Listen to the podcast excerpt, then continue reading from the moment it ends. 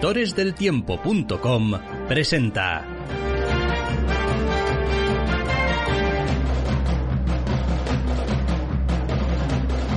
Entre cómics.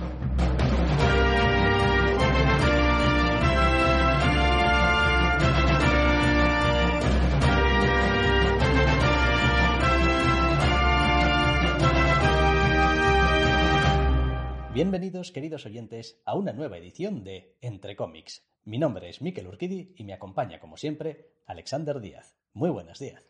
Muy buenas. Esta semana, como no estuvimos la semana pasada, venimos con un carro de TVOs gigantes. Se nos ha acumulado un montón de trabajo estas dos semanas. Así que hemos intentado recortar lo menos posible, porque hay al final alguna cosilla que comentar de prácticamente todos los TVOs con lo cual vamos a intentar ir un poquito más ágiles para que esto no dure seis horas. Bueno, ¿qué es lo que haría la gente más o menos razonable? Pues quizás decir, pues hagamos un programa hiper largo y hablemos de todo como si nos fuese la vida en ello. Pero no, porque el tiempo que tenemos nosotros también es limitado, así que vamos a intentar pasar, vamos, como el relámpago, no, pero casi por los tebeos. Así que entramos ya en harina con un tebeo titulado no sé, 20XX. Sí, 2000XX. 2000XX Transport número uno es en realidad un one shot que está creado por Jonathan Luna, escribe, dibuja, colorea y todo, y que se ha publicado de todos los sitios donde podía publicarse en Panel Syndicate. Sí, estamos ante un one shot de la colección 2000XX de Jonathan Luna que originalmente es algo que hizo él en Twitter en plan elige tu propia aventura y que ahora llega aquí recopilado a Panel Syndicate. Eh, con lo cual era interesante de comentar ya de base independientemente del TVO, de la obra como tal. Por otro lado, como casi siempre, esta colección en su momento, cuando se publicó, ya hablamos de ella, hablamos de los dos primeros números, un primer número que nos pareció más o menos prometedor, un segundo número que nos sepultó en texto y que ya nos expulsó directamente de, de la colección. En aquel entonces era en blanco y negro, en cambio aquí a Panel Syndicate llega a color y es pues una historia autoconclusiva de un chico con poderes, que es de lo que iba un poco 20XX, eh, en un viaje en el autobús escolar y pues pasa algo y cómo reaccionará nuestro personaje, pues como quiera la audiencia. Pues sí, un poco sí, lo cual pues eso siempre le puede causar, si no tienes cuidado, cierta inconsistencia o así. El asunto está en todo el experimento este en cuestión. El TVO está bien, es interesante, es entretenido y está ejecutado pese a las peculiares circunstancias con buen ritmo. Es el tipo de historia personal, aunque pues muy reducido al ser un one shot, que podíamos esperar o que hubiéramos querido tener en la colección original sin sepultar todas las situaciones increíblemente personales que en esa colección, de la protagonista, su hermano, etcétera, en un montón de asuntos sobre cómo funciona el mundo y un montón de explicaciones innecesarias. Este tema no tiene nada de eso, es como nos hubiera gustado que estuviera planteada la colección, pero claro, eso es ficción. Sí, no, es sorprendente de todas formas eh, porque pocas veces tienes la posibilidad de constatar lo que uno más o menos intuitivamente eh, cree de un TVO, como que le sobraban explicaciones y que no le hacían ningún favor al, al 2000XX original. Es como aquí no tienes prácticamente nada de todo ese contexto, explicaciones que te daba y en cambio funciona perfectamente, porque el concepto de, bueno, pues gente con poderes pues telequinéticos o, o similares o lo que sea, lo entendemos al vuelo. Es como, pues, chico, estamos leyendo superhéroes desde hace no se sabe ni cuántos años. Esto de tener poderes es el pan nuestro de cada día. Sí, al final es sencillo. Es como se trata de, vale, es un mundo, sí, muy parecido al nuestro. Vale, tecnología un poco más avanzada o mucho más avanzada en algunos aspectos. Correcto, hay gente con poderes, vale. ¿Cómo están vistos? Pues regular en cuanto a su legalidad se refiere. Ya está. No, tampoco hace falta mucho más, ¿sí? Para nuestro gusto, el número 2 de la colección original se metía demasiado en follones. Aquí, como tiene una historia inmediata que contar, no tiene la posibilidad de hacer ese tipo de cosas. Y esa imposibilidad beneficia al TVO. Lo beneficia hasta tal punto que sea un TVO de la hostia, por resumirlo mucho y por ser muy zafio. Pues hombre, igual tampoco tanto, porque es un one shot y al final es un one shot de una colección que no leemos.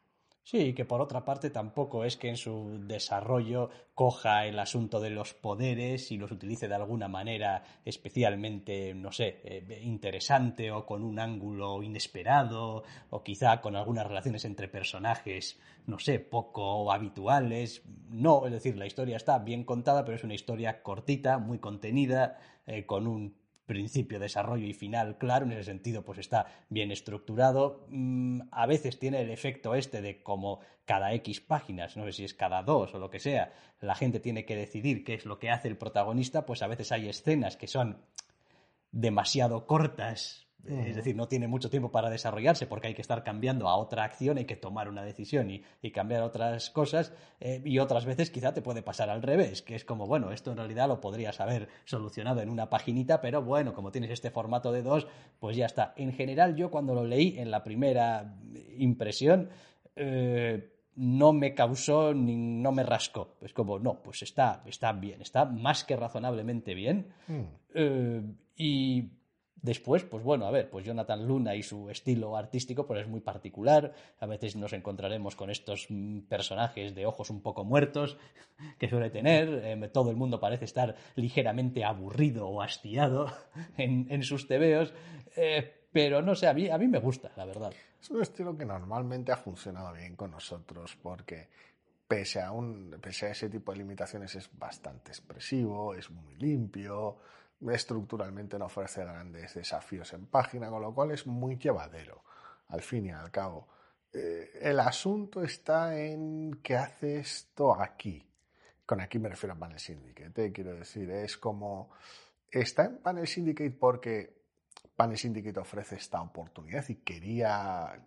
O sea, es el tipo de cosa que quieres que esté ahí. O está en Panel Syndicate porque no había otro sitio. Lo cual es raro, porque ya salió en Twitter. Bueno, a ver, estamos dejando fuera otra tercera opción. Está en Panel Syndicate porque Jonathan Luna es amigo de. Ah, ni idea. Quiero decir, eh, Glacier City, que mucha gente a veces lo suele mencionar un poco como, ¿y esto qué pinta aquí en Panel Syndicate? Además solamente salió un número y tal, y digo, pues bueno, pues que Jay Fireberg, el guionista, es muy amigo de, de Bond. Con lo cual, pues, oye, tal, tengo una idea para un TV. Oye, pues si quieres te lo sacamos aquí en Panel Syndicate. Final de la historia. No tengo ni idea de cuál será la intrahistoria de este TV, pero sí que resulta bastante llamativo encontrarlo aquí, sobre todo cuando no es ni siquiera una historia totalmente original, como pasaba con, con el cuento aquel infantil de ¿quién era? De Jonathan mm. Kelly, Ryan Kelly, ¿cómo leche se llamaba? No recuerdo. Eh, sí, cierto, el del pelo. El del pelo, correcto. Es como, pues aquello, pues era un experimento, a ver, un experimento, una propuesta un poco extraña para Panel Syndicate, pero bueno, al menos era su propia idea original. Sí, esto al menos ya había Esto es derivativo. Twitter, con lo cual, y es un spin-off, de, bueno, un spin-off, un número único de una colección persistente. Es, digámoslo, como poco, como poco peculiar, pero es un tema majo. Sí, sí, es un Sinceramente, al final del día es un poco, ah, pues 2000XX podría haber sido un poco más esto, y nos hubiera encajado mejor. Yo me imagino a Jonathan Luna diciendo, bueno, pues lo ponemos ahí en Panel Syndicate y si alguien va y me echa un pavo o dos, pues oye, pues me lo llevo muerto. Quiero decir, si total, esto ya lo he dado. Yo, al no seguirle en Twitter, básicamente no me había enterado hasta que esto salía en Panel Syndicate. Yo tampoco, la verdad. Con lo cual, pues mira. Bien, pues nada, pues 2000XX eh, Transport número uno de Jonathan Luna para Panel Syndicate y como no podemos escapar de Batman, no os preocupéis que el siguiente TVO es de DC y es de Batman. Batman, The Night número uno. En serio, tienen que empezar a encontrar otras palabras para los títulos de Batman, porque ya, o sea, The Night, The Dark, Knight, Knights of Steel, Knights of su padre. Bueno, en este caso, Batman, The Night número uno, escrito por Chip Zadarsky con apartado artístico de Carmine Di Giandomenico y color de Iván Plasencia. Sí, sí, me estoy fijando ahora que es uno de 10. No sé si lo he llegado a apuntar. Mm, no. Vale, vale, ya lo, ya lo retocaremos luego. En uno de esos TVOs cuya sinopsis lees, cuya propuesta lees y al menos yo digo, ay, esto no me interesa nada, que es como, bueno, a ver, sí, Batman, vale, pero Bruce Wayne, ok, pero entre qué Bruce Wayne perdió a sus padres y entre que se convirtió en Batman, ¿qué? Y esa es la pregunta que parece querer responder el TVO. Yo con esa propuesta vi la sinopsis y dije, hombre, a ver, el equipo al cargo me gusta, pero algo bastante llamativo tiene que hacer el TVO para que me acabe interesando. Y luego a la hora de la verdad es que no. Quiero decir, y no a todo, quiero decir, el equipo no hace nada especialmente llamativo, pero al mismo tiempo igual tampoco hacía falta para que me acabase interesando y estaba haciéndome el difícil. A ver, este TVO tiene un problema y es que ya se ha intentado ya se han contado estas historias. Es decir, resulta sorprendente para lo poco definido que está, que es lo que pasó en estos años de Bruce Wayne, la cantidad de historias que ha sacado DC a lo largo de los años de lo que le pasaba a Bruce Wayne durante estos años. Y curiosamente, eh, todas las historias son distintas. Sí, también es algo que hemos visto en el cine. Eh, entonces, no sé, es como si Marvel estuviese sacando cada dos años una miniserie de El origen del Obezno. Y es como, y pues, y cada vez es un poco distinto y siempre es más o menos igual, pero eh, no tiene demasiado sentido. El TVO está mal, ni muchísimo menos. El TVO es súper disfrutable. Yo lo he disfrutado un montón y, y lo he leído muy a gusto. Pero, quiero decir, sé distinguir lo que es un disfrute de un TVO de lo que me resulta interesante. Y esto, pues, no, no me resulta interesante. Quiero decir, ¿por qué? Pues porque al final estas historias tienden a no llevar a ningún sitio. Es decir, no, no, no pueden ir a ningún sitio porque todos sabemos a dónde van. Ah, van a Batman. Van a Batman. Es, es una, un poco una pena, es extraño. Pues es una lectura muy amena, es una lectura muy divertida. Los fans del personaje seguramente lo vayan a disfrutar mucho, salvo que tengan alguna pega personal con, con, con cómo trabaja alguno de los miembros del equipo. Yo sinceramente no. Me ha gustado mucho a ese respecto, pero eh, más allá de eso es complicado, porque más allá del buen hacer de un, buen equipo, no aporta nada, no hay un ángulo nuevo, es un callejón sin salida, no hay nada aquí que ofrecer. Es, puedes ofrecer más, en más detalle, pero no puedes ofrecer algo distinto con este TVO. Y es un poco lo que me da un poco de pena, sobre todo además cuando son una vez más, callejones sin salida. Es decir, ah, pues igual meto aquí un personaje secundario nuevo que igual tuvo importancia durante esta época, o puedo ver una faceta nueva de este personaje. Pues tal vez sí, pero tienen fecha de caducidad. Quiero decir, no hay una solución de continuidad para nada de todo esto. Y tampoco hay ningún tipo de ángulo original, lo que puedas asimilar dentro de la continuidad, por muy generoso que sea uno con Batman lo vas a asimilar y lo que no lo vas a tener que quitar de en medio antes de que acabe la miniserie. porque porque te toca acabar en Batman. Tampoco sabemos si esto tiene alguna intención de englobarse dentro de una cierta continuidad. en plan, no, esto es canon o no, o es un es que, Elseworlds o es un si no es, Si no es igual, aún peor. Porque si, no, si no tienes la necesidad de estar en continuidad, ¿por qué has sido tan poco original? Es que acabamos de salir de la miniserie aquella de Black Label, de Batman. Sí. que se me va olvidando. Es que al final. De Imposter. De Es que me satura DC con estas historias de Batman. Con Batman, en general. Porque, bueno, sí, pero mira, puedo entender la saturación de. Aquí tienes. Y eso que leemos como un tercio de ellas o menos. Sí, sí, no. Aquí tienes cuatro colecciones de Batman.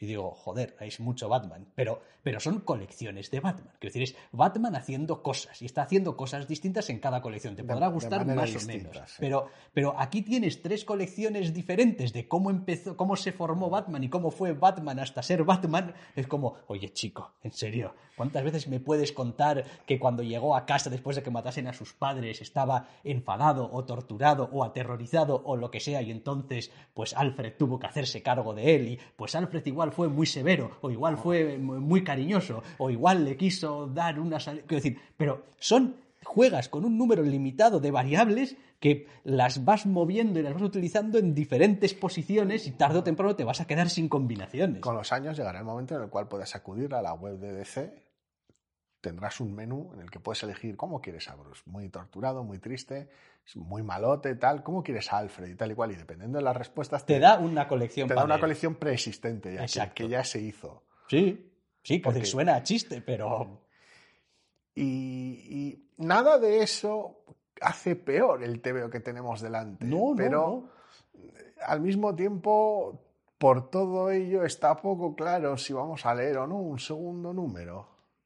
No sé. Eh, a ver, está muy bien contado y eso pues siempre anima, está claro, porque en una semana de leer novedades chustosas te encuentras con un TVO que está bien hecho, dices tú, joder, qué descanso, es como de repente un oasis, ¿no? Ahí están los irresistibles. ¿Para qué? Pues porque, joder, son un oasis que al que puedes acudir y disfrutar de las lecturas. Pero realmente, salvo que pues seas un completista de Batman, un fan acérrimo de Batman y tal. Sí, o bueno, de, o de algunos miembros del equipo y de su trabajo. Sí, pues tampoco te apures, que no va a pasar nada porque no te leas esta historia. No, no, no, y bueno, siempre puedes esperar a que salga completa y decir, ah, pues al final sí que tenía estos giros o no sé qué, o no, no parece tipo de colección que tengas que perseguir obligatoriamente. No, no lo parece. Lo demás, el TVO está bien y es disfrutable. Batman The Night, número uno, escrito por Chip Zadarsky, con apartado artístico de Carmine Di Giandomenico y Iván Plastencia al color para esta colección de DC. Y como seguimos nuestro cambalache de editoriales, vamos a continuar con Bolero, número uno, escrito por Wyatt Kennedy, con apartado artístico, dibujo y color de Luana Vecchio para Image.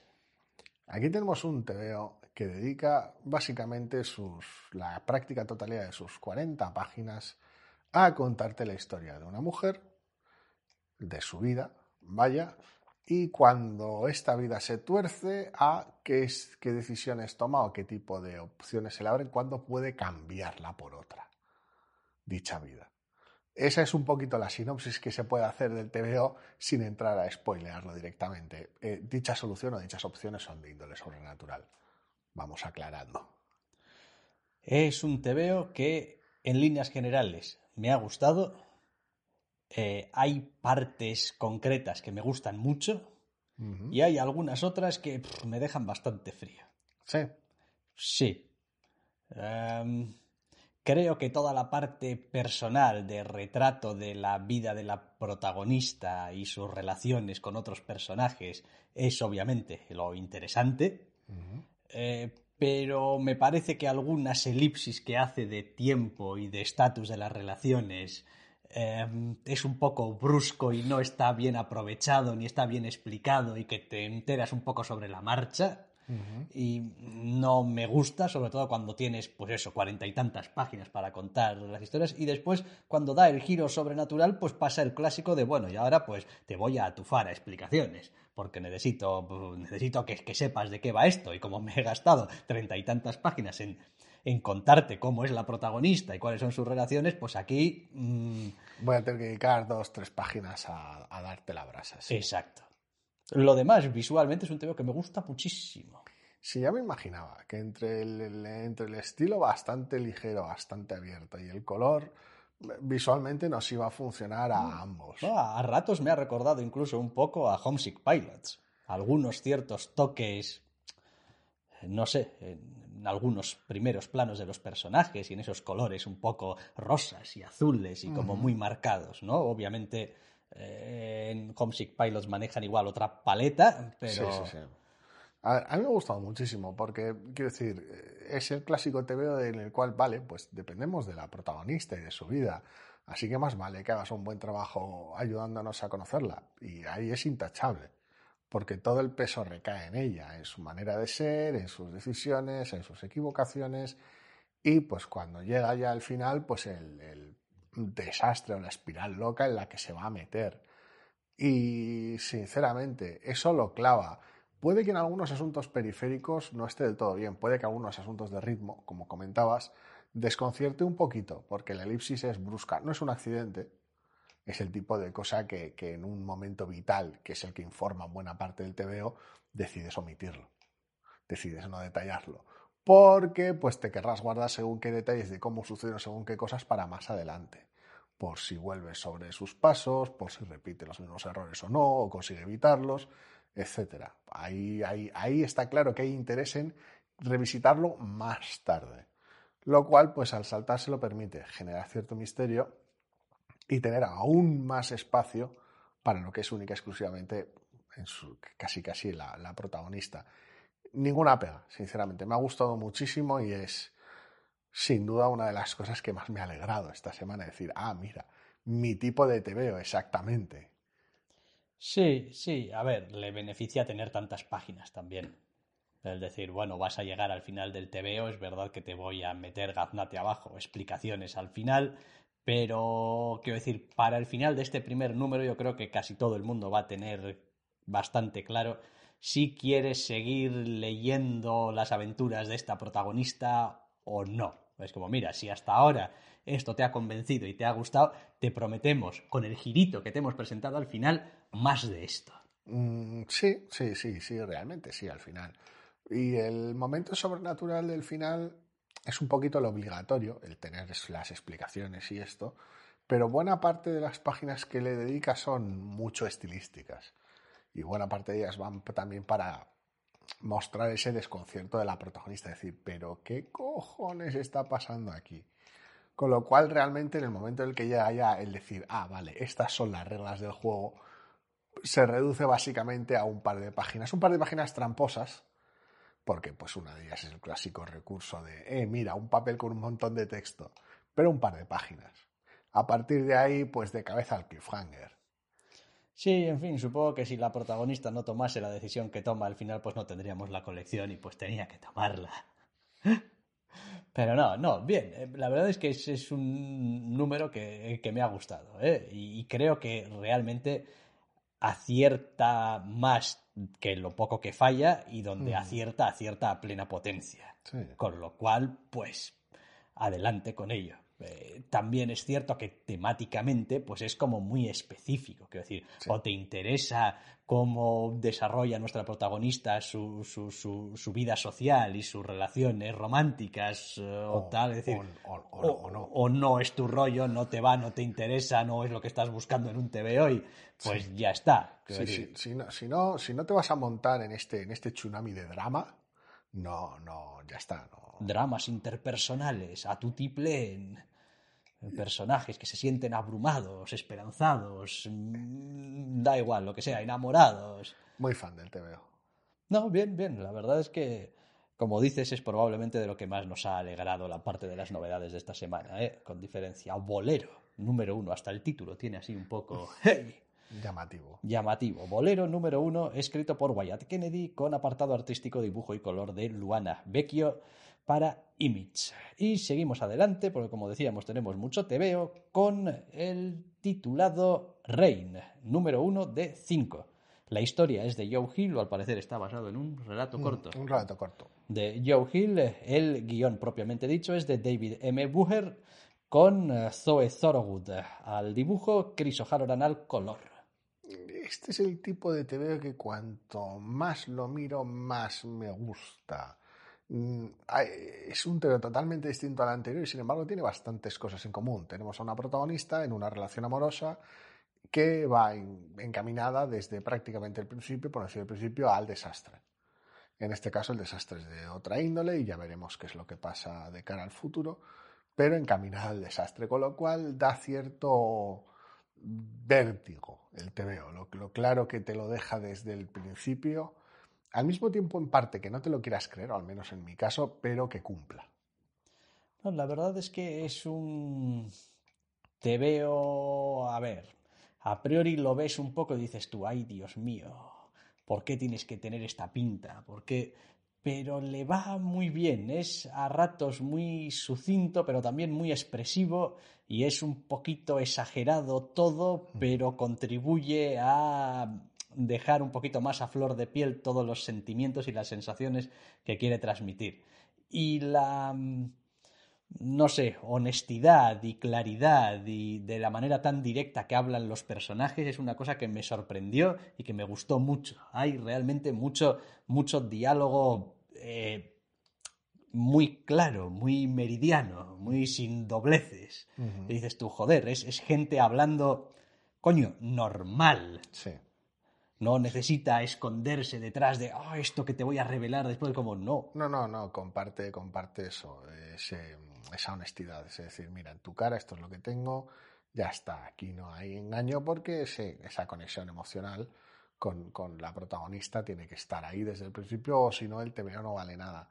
El inconveniente que podría tener es que nuestro, nuestro suceso es aunque sea curioso, muy, muy, muy alterador, comparándolo con el TV anterior, que es directamente la locura, porque se centra más en la situación que en la situación, en una situación general, que en la situación personal de la protagonista. Entonces, lo que en el TV anterior teníamos como ancla, es decir, ¿te interesa la protagonista y cómo funciona? Sí, pues aunque el entorno cambie, a ella la tienes.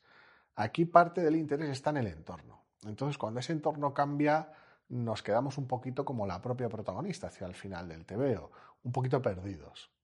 Es decir, con un TVO que te gusta mucho, pero mucha incertidumbre de cara a un número 2.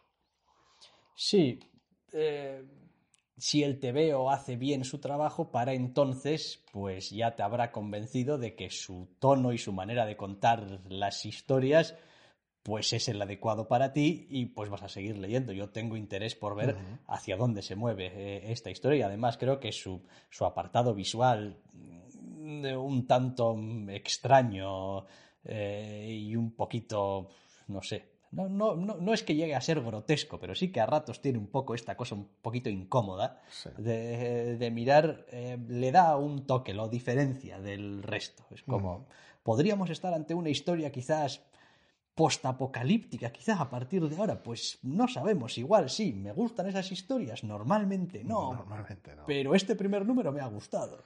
Es complicado, es complicado. Este es uno de esos que tienes menos claro, esa situación de decir, pues habrá que ver el número dos. Evidentemente, manteniendo tono, etcétera, y todas las virtudes del número uno, pues fantástico, pero claro, la dirección de la historia ya es más complicado preverla, con lo cual es más complicado prever lo bien que nos pueda entrar o no. Sí, no, pero está, está bien. Este primer número está, está bien montado. Dedica el tiempo suficiente a las cosas, te cuela, es decir, va de los personajes, pero te deja, te va colando la información aquí y allá y te va hablando del entorno más de lo que parece a simple vista. Mm. Y, bueno, tiene algunos personajes también por ahí periféricos que son atractivos y bueno. Más aquellos a los que se menciona y no aparecen aquí. Sí que es otro de los elementos importantes del TVO. Tengo curiosidad. Es, es complicado, yo le tengo bastantes ganas, sobre todo después de alguna relectura y tal, pero es, es complicado. te, deja más, te deja más en vacío. No va a ser plato de gusto para todo el mundo, eso por descontado. Hmm. Pero oye, tampoco pasa nada por eso. Rain, número uno de cinco, con historia de Joe Hill, David M. Bucher al guion, Zoe Thorogood al dibujo y Chris O'Halloran al color para Image. Y pues bueno, ahora vamos a entrar en pues la etapa Marvel del podcast de hoy, porque tenemos varios seguiditos. ¿Qué tal si empezamos por She-Hulk, número uno de cinco, escrito por Rainbow Rowell, con dibujo de Roge Antonio y con colores de Rico Renzi, para Marvel, obviamente. Pues sí, entramos en la zona Marvel de todo este asunto, porque hay unas cuantas miniseries de este tipo y este es un poco la miniserie de sí, pero no. O sea, es un, es un con el cual he empezado relativamente optimista, en plan, vale, bien, veo más o menos lo que queréis hacer, estoy a bordo con esta, con esta Jennifer Walters y tal, mola. Pero cuanto más avanza el TVO, por decirlo de alguna manera, por un lado, menos cómodo estoy con el estilo artístico demasiado sintético y seco que tiene, sobre todo los colores me resultan un tanto fríos. Y luego por el otro lado, más importante que todo eso, con diferencia, eh, el inevitable cliffhanger. Cuando llega la trama y tú te veo, que creías que iba de la protagonista, pues parece ir de otra cosa. Sí, a ver, es una propuesta o un arranque un tanto extraño o contradictorio en ese sentido, porque todo el número va de cómo Jennifer Walters quiere recuperar una cierta normalidad y, digamos, reincorporarse un poco a algo más o menos, a ver, normal cuando eres Hulka, pues, pues no va a ser, pero bueno, algo más o menos predecible, razonablemente eh, planificable, digamos. Eh, y después, pues bueno, pues tienes el cliffhanger. A ver, el, gran gancho o atractivo que tiene para mí esto es que pues la caracterización de la protagonista me gusta, está, está bien y tiene algunos momentos francamente graciosos también de interacción con sobre todo otro personaje al que, bueno, pues ya les hemos visto también entre pitos y flautas en varias colecciones, Immortal Hulk, no sé qué, es decir, bueno, ya hay como un cierto, una cierta previa, ¿no? De, de, conocimiento sobre el personaje que está, que está bien, pero no sé, empieza a oler demasiado a berenjenal superheroico al final. Sí. Sí, al final esa es un poquito la lástima. Es decir, estamos a bordo del TVO en sus primeros dos actos, no estamos a bordo del tercer acto, de este primer número.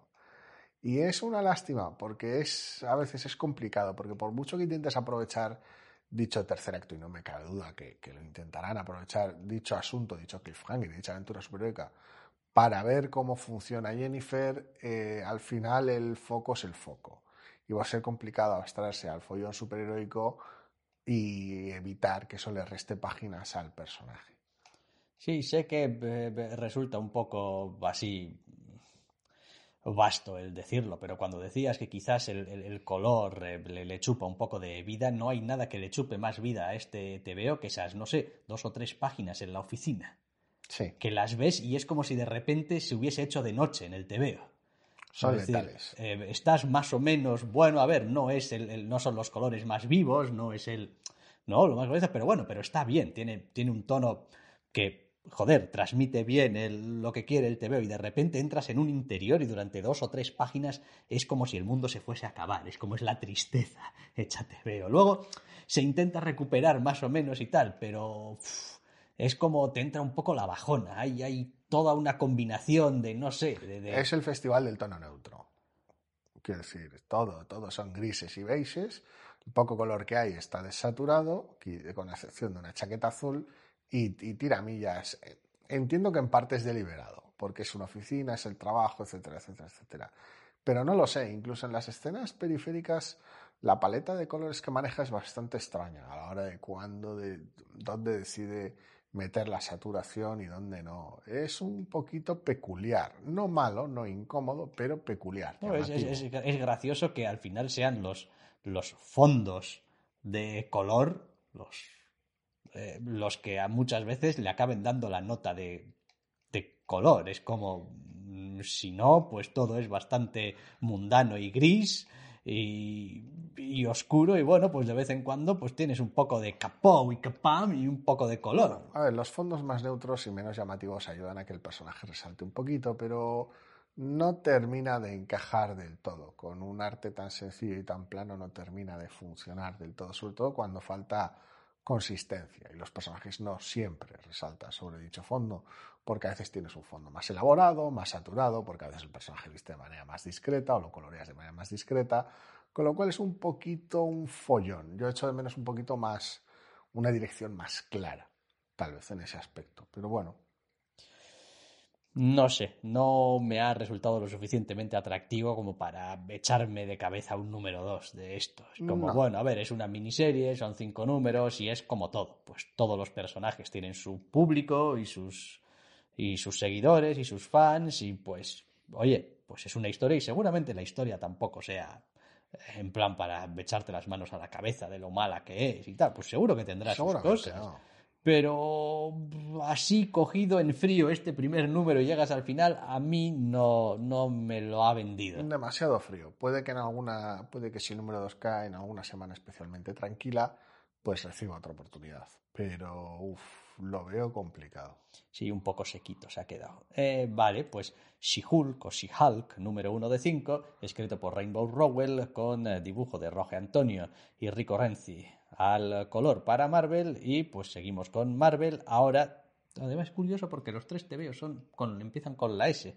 De She-Hulk pasamos a Silk, número uno, escrito por Emily Kim, con dibujo de Takeshi Miyazawa y con colores de Ian Herring. Pues aquí tenemos un TVO que es ya prácticamente 100% superhéroico. Evidentemente tenemos algo de las viviendas, de las, de las vivencias del día a día, un poquito de la protagonista, pero es sobre todo el follón superhéroico en el que se está metido. Desde el prólogo que tiene al principio el TVO hasta todo el devenir, incluso su propia historia personal se intercala con esa historia, en este caso, de un antagonista de origen sobrenatural y demás que tiene el TVO. Es la clásica miniserie que entre que el desinterés por la protagonista, por el personaje en general, y, y su, su tono 100% superhéroico, pues normalmente nos espantaría. Pero está Miyazawa al dibujo. Ya, hombre, a ver, sí, Miyazawa, para, los que nos gusta, pues siempre es un activo. Pues como, pues está Miyazawa, venga, vamos a ver qué hace. Lo demás, claro, el personaje. A ver, supongo que Silk es el tipo de personaje que, que requiere mucho trabajo. Eh, a día de hoy la ves y yo la veo y veo la, la, identidad civil y la identidad superheroica y pues no puedo evitar pensar porque pues es así que al final esto viene de una cosa de Spider-Man eh, y, y, y, joder, en serio, era necesario que trabajase también en un medio de comunicación, en un... Y que estuviera eh, Jameson y que por estuviera medio. Jameson por medio y que es como, es que, chico, es que eh, es que esto lo he leído durante muchos años, durante mucho tiempo. Posiblemente demasiados también en algunos casos. Sí, sí, sí, claro. Entonces, no niego que la protagonista pues tiene, tiene su propia dinámica y sus Sí, propios problemas y su manera de afrontar aquí y su manera de afrontar las dificultades y, y bueno, y de ser eh, superheroína. Pero a ratos es como si estuvieses leyendo un sustituto de Spider-Man eh, en una historia pues que tampoco pues ya está, pues Que tampoco tiene mucho fuste, sí, porque por mucho que nos guste Miyazawa, no, no, no, no da para salvar el TVO. no. Es así de sencillo. ¿Es Oh. un TVO correcto? Sí, pero no va más allá. A ver, esto, esto es, y lo hemos comentado muchas veces, es la injusticia, entre comillas, de que pues publicas muchas colecciones todos los meses de muchos personajes. Obviamente no todos pueden ser pelotazos, eh, pero todos tienen que tener un algo Mm. y atraer a, a su público. Y en general, pues, pues sí, quiero decir, no es que digas, jo, es que qué mal te veo, qué mal planteado, qué mal narrado, eh, que el guion es horripilante. No, está, está todo en su sitio. Lo que pasa es que ningún lector somos lectores de todo. Entonces, pues bueno, En este caso, un TVO 100% superhéroico de un personaje que no nos interesa no es para nosotros. exacto. Pues sorpresa, no nos interesa. Eso es. Los fans del personaje, porque no me cabe duda que los hay, van a tener aquí una historia, yo creo que bastante sólida, con alguna, con alguna raíz además también folclórica e interesante, y con Miyazawa al dibujo, que no es decir poco. No, la verdad es que en ese sentido está bastante bien, pero vaya, que tampoco va más allá. También es cierto que es una miniserie de cinco números, quiero decir, aunque quisiese ser más, eh, tiene las limitaciones que tiene. Son cinco números y venga, puerta. Silk número uno de cinco, escrito por Emily Kim, con Takeshi Miyazawa dibujando y Ian Herring coloreando para Marvel. Y el tercero de los tebeos de Marvel, que van así en comandita, todos en la S, uno detrás de otro, eh, que es a, Blast from the Past, yo, yo no sé esto cómo, ya, cómo calificarlo. Se trata de Silver Surfer Rebirth, número 1 de 5, escrito, ojo, por Ron Marth, dibujado, ojo doble, por Ron Lim, con entintado, entintado, a estas alturas, de Don Ho y con colores de Israel Silva. Sí, porque Round Lim va a ser que no creo que trabaje en digital y demás, o sea que No tiene pinta. necesitas tu entintador a mano. Eh, es el TVO del pasado para fans de los TVOs del pasado, lo cual en parte nos incluye a nosotros, que es el motivo por el cual está aquí, al menos el interés inicial antes de decir, ah, un TVO de Estela Plateada, de estos dos. eh, bueno, vale, a ver, ¿qué? no podría ser más jodidamente sacado de, no sé, 1991. Eh, algo así, sí. Es que es, decir, lo, lo único que lo diferencia es que, pues, pues las, las técnicas de, de coloreado. Sobre eh, todo el color. Hay un esfuerzo porque sea también noventero, pero no llega del todo. Pero sí, no, no consigue. A Tiene, ver, tiene un punto demasiado moderno, curiosamente. correcto. Eh, la historia, pues, eh, pues está Estela Plateada por ahí. Bueno, a ver, está Estela Plateada por ahí. Es que ni siquiera empieza con Estela Plateada. No. Es como, está por ahí. Esto está, esto, ¿qué está? Está en el pasado. Esto está. No, que- esto está en continuidad. esto está en continuidad. Sí. En ah, de, de ahora. Este- Sí, en estamos, serio. estamos hablando de Genis Bell, salió directamente de las páginas de Miss Marvel, del último arco argumental, De Miss Marvel. perdón, de la Capitana Marvel. De la Capitana Marvel. Sí, las costumbres. Sal- Vale. Salía allí de Salía refilón. allí y salía así, con estas pintas. Sí, con estas pintas. ¿En con, serio, con las eh? pintas originales, por Joder, de con las alguna pintas. manera. Pues Están fatal en Marvel. Em, pues bien. eh, Se supone que está en continuidad, vaya. Otra cosa es que luego a la- a la- al, al espacio-tiempo le sucedan cosas ya durante la propia colección. Pero esto está en continuidad. para mí es, es como, Sí, como si no estuviera. como una máquina del, del tiempo. Es como de repente tienes a Ron Lim dibujando Estela Plateada y por supuesto que tienes a ese personaje en la última página. Por supuesto que Porque tienes no, a ese personaje. porque no puedes hacer Silver Surfer como si fuese de principios de los 90 y no sacarlo. Sí, este sí que sí. El de Silk era, era, era fácil de recomendar. En plan, eres fan del personaje, pues vale, y si no, pues difícilmente. Este ya no es ser fan de Estela Plateada, es ser fan de este Estela Plateada. ¿Te molaba la etapa de Ron Mars, eh, Ron, eh, Ron Lim, Jim Starlin en, en Estela Plateada y sus movidas y tal? Pues Pues, porque estos diálogos, Sí, este sí, vocabulario, este pues, todo. pues soy Estela Plateada. Y es Este como, tipo. por supuesto que pues eres Estela Plateada. Este tipo de historia, este tipo de conflicto superheroico. Sí, sí, sí. A ver, estoy seguro de que habrá gente que le dará ganas de arrancarse los ojos. De decir, pero por amor de Dios, ¿cómo están publicando esto en 2021? Y yo mismo, con otros tebeos que han intentado hacer esto con otros personajes o sobre la visión de otros personajes, de otros autores, que ni me van ni me vienen, soy de los que estaría diciendo, jodido te veo viejuno, esto parece sacado del, pues eso, de principios de los 90, ¿qué están haciendo? Como me iba el rollo, Como es tu rollo, pues, pues estás a bordo y, y leeremos un número 2 porque me incluyo. En mi caso hay mucha distancia. Quiero decir, lo disfruto no como una pieza de museo, sino como un casi homenaje. Aunque no lo sea, y sea un TVO honesto y directo, casi lo disfruto desde la distancia. Decir, ah, ah, este TVO que me recuerda a... Independientemente de que luego el TVO esté mejor o peor, que es un TVO que me parece que está simplemente correcto y que podría estar bastante mejor de lo que está con la misma historia. sí. Pero, pero aún así lo disfruto porque, ah, pues es mi momento de, de viaje al pasado y para eso es divertido. Pero una vez más, ¿eh? para los muy cafeteros de este rollo. Sí, sí, sí. Y me reafirmo, a mí como dibuja Ron Lim al, al de la última página, me sigue pareciendo... El de la última página. El de la última, sí, correcto. Es- lo veo y digo, sí, en, en, mi, en mi mente es así. Es, este personaje es así, siempre será así.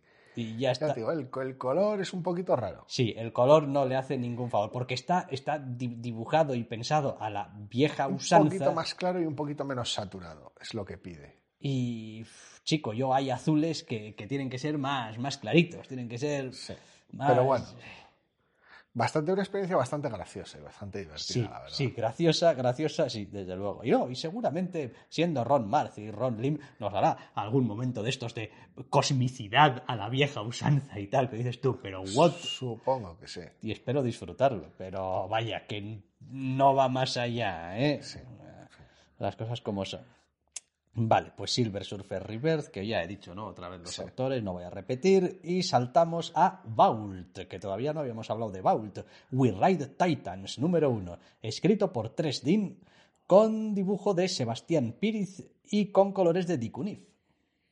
Pues sí, tenemos aquí un TV ambientado en el futuro en el cual pues hay kaijus que vienen a, a- a romperte la ciudad y hay pilotos de mechas que vienen a impedir que los kaijus te destrocen la ciudad. Y no te pueden demandar, ¿eh? Por esto.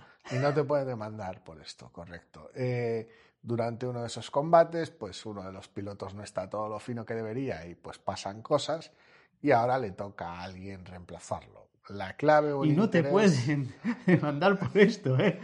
La clave o el interés de todo este asunto está en más el drama familiar que hay en torno al asunto de qué gente pilota los, los mechas, de quién está al cargo de tomar las decisiones, etcétera, etcétera, etcétera, y del papel de, nuestro, de nuestra protagonista en todo este asunto, por qué lo dejó, cómo se iba con su familia, etcétera, etcétera, etcétera, que realmente el hecho de que pues tengas pues unos roboces enormes dándose puñetazos con unos monstruos enormes. Mm, todavía estoy intentando digerir eh, por qué me gusta lo que me gusta este TVO. ¿Por qué te gusta tanto o tan poco? Eh, tanto, en realidad. Eh, me parece que, quiero decir, quitando la, escena de apertura, que pues no pasa de ser funcional, eh, todo el resto del tebeo y cómo afronta las escenas y las relaciones entre los personajes y, el batiburrillo familiar que se monta ahí me resulta muy interesante, muy atractivo. Creo que te puede pasar, no exactamente lo mismo, son temas muy distintos, pero algo parecido a lo que te pueda pasar con Rain que hay una honestidad aquí en las relaciones personales. Hay un, tanto en las relaciones de pareja como en las relaciones con la familia, hay un como, mira, cero hostias. Eh, hay un montón de personajes diciéndose las cosas a la cara, no hay malentendidos extraños que lleven el drama por derroteros muy forzados ni nada, no. Ya hay material de sobra para que esto vaya, vaya con fricción, vaya, haya problemas entre los personajes y ya está las cosas están muy, muy claras desde un primer número. No hay aquí ningún tipo de engaño. No hay las clásicas páginas en las cuales los personajes se comportan de manera ambigua, ridículamente, para que el lector sepa menos y tenga intriga. No, no.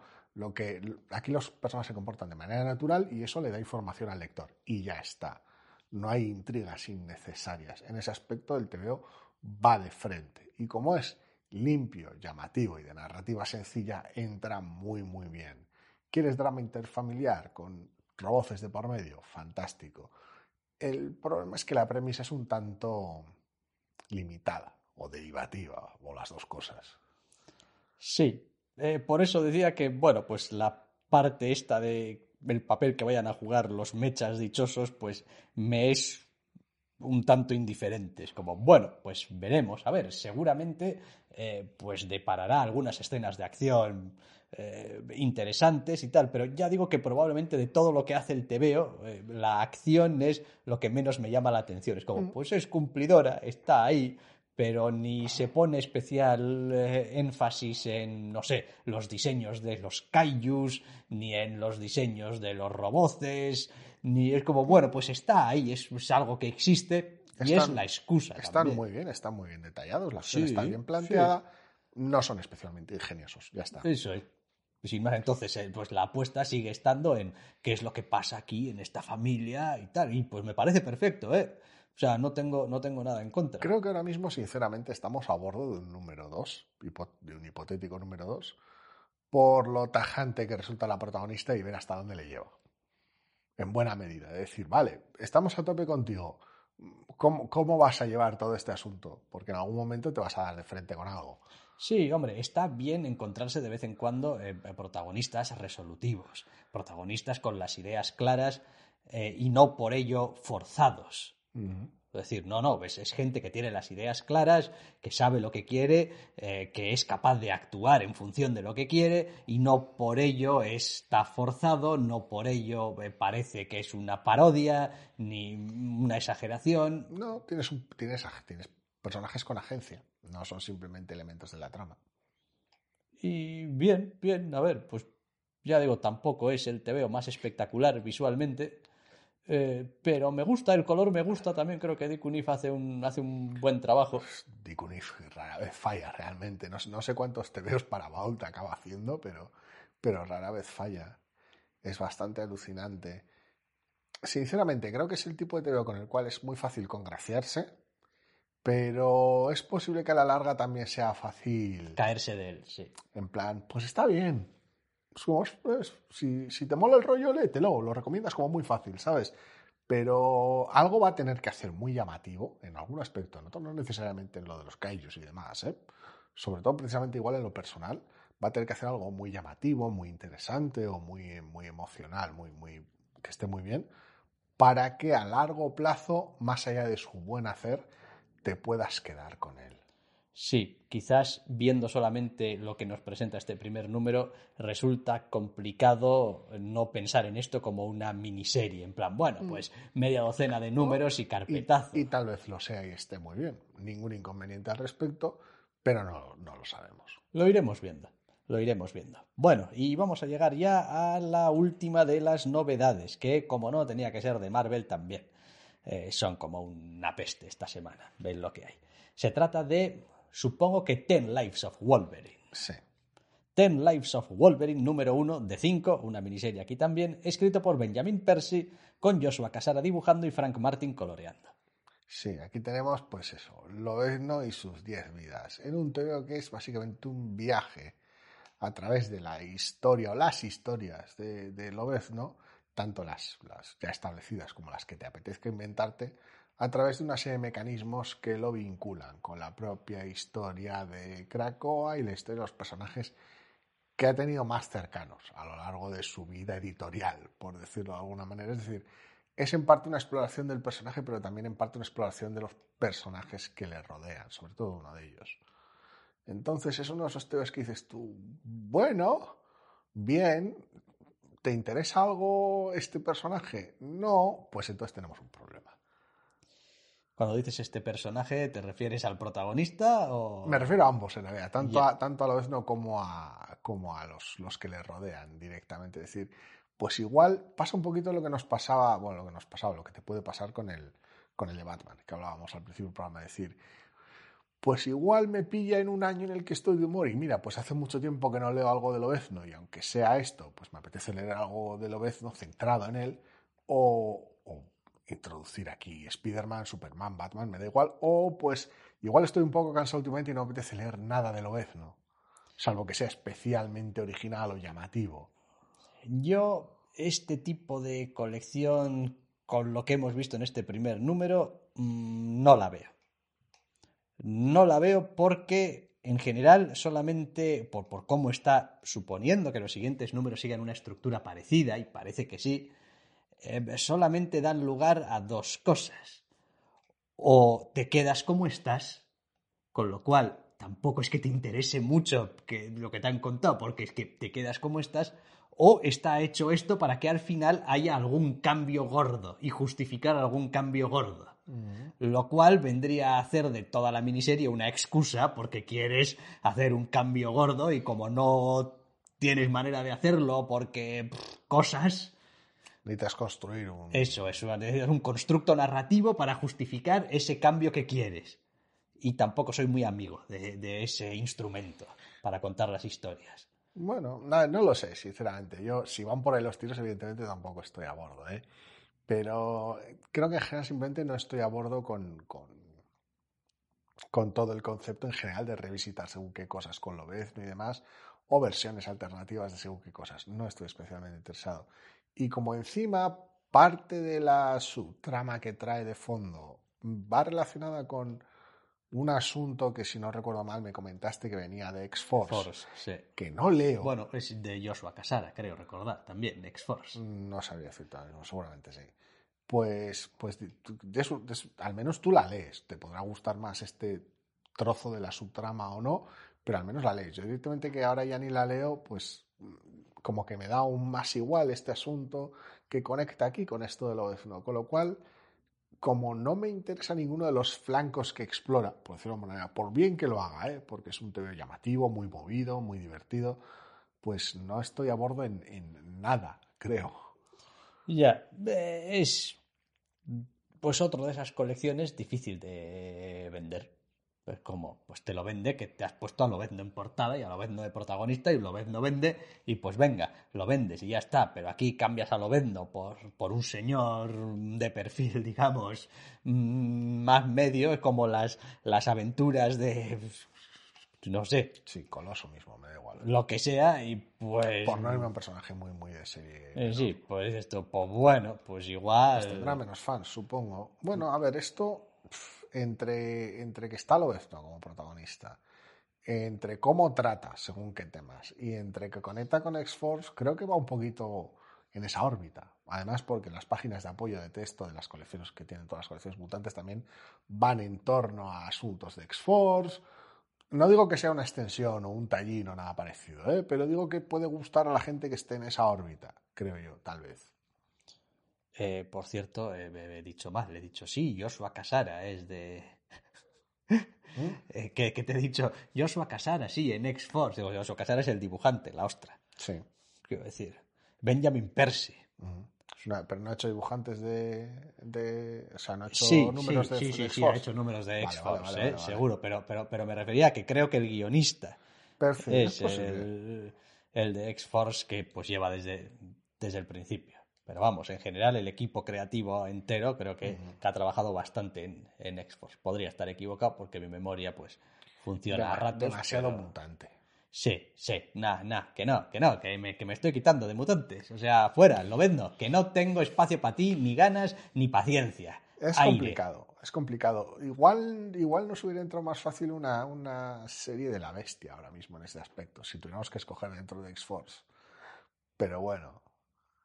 Sí. Vete a saber después lo que te hacían. Claro. Es como todo. Bueno, pues eh, Ten Lives of Wolverine, número uno de cinco. Benjamin Percy escribe, Joshua Casara dibuja, Frank Martin colorea para Marvel y con esto llegamos al final de lo que vienen siendo las novedades. Dejamos aquí las novedades y vamos a empezar ahora con el carro, que también hay otro carro gordo, de Irresistibles.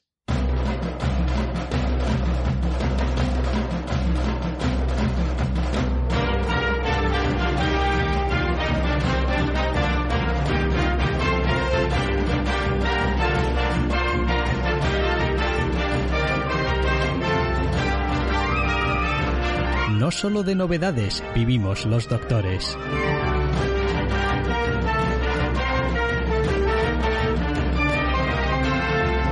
También leemos otras colecciones.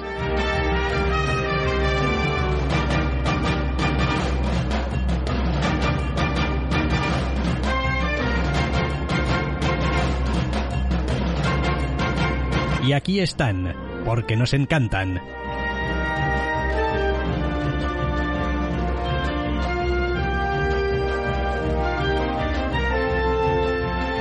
Los irresistibles de la semana.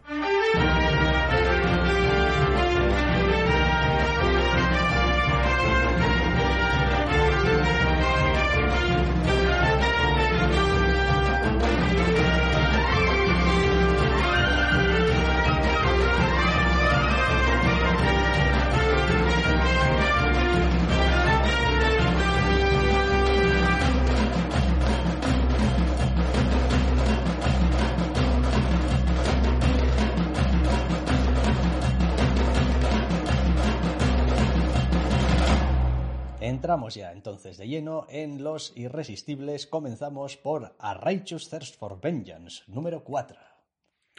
En el cual, pues las cosas no están muy claras, pero están más claras. Y sobre todo es un TVO vibrante de estos que, una vez recopilado, se tiene que leer solo.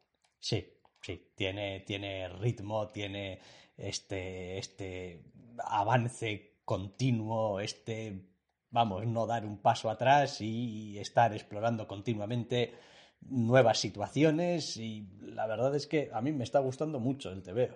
La verdad es que sí, es, es algo que no esperaría una vez más de, pues eso, con remender al guion, pero, pero es muy, muy llamativo. Me preocupa, a ver, preocupar, me inquieta o me llama la atención un poquito. Una vez que toque concretar cosas, qué tal va a aterrizar ahí, qué tal va a clavar según qué aspectos. No necesariamente porque necesite extensas explicaciones o una construcción de mundo muy elaborada, simplemente la curiosidad de, el tono sabemos que lo tiene bien manejado, eh, qué tal va a hacer encajar narrativamente todo, dramáticamente, cómo van a entrar en las piezas, según qué explicaciones de dónde sale el protagonista y qué lo motiva, qué tal van a encajar. Ahí tengo un poquito de duda.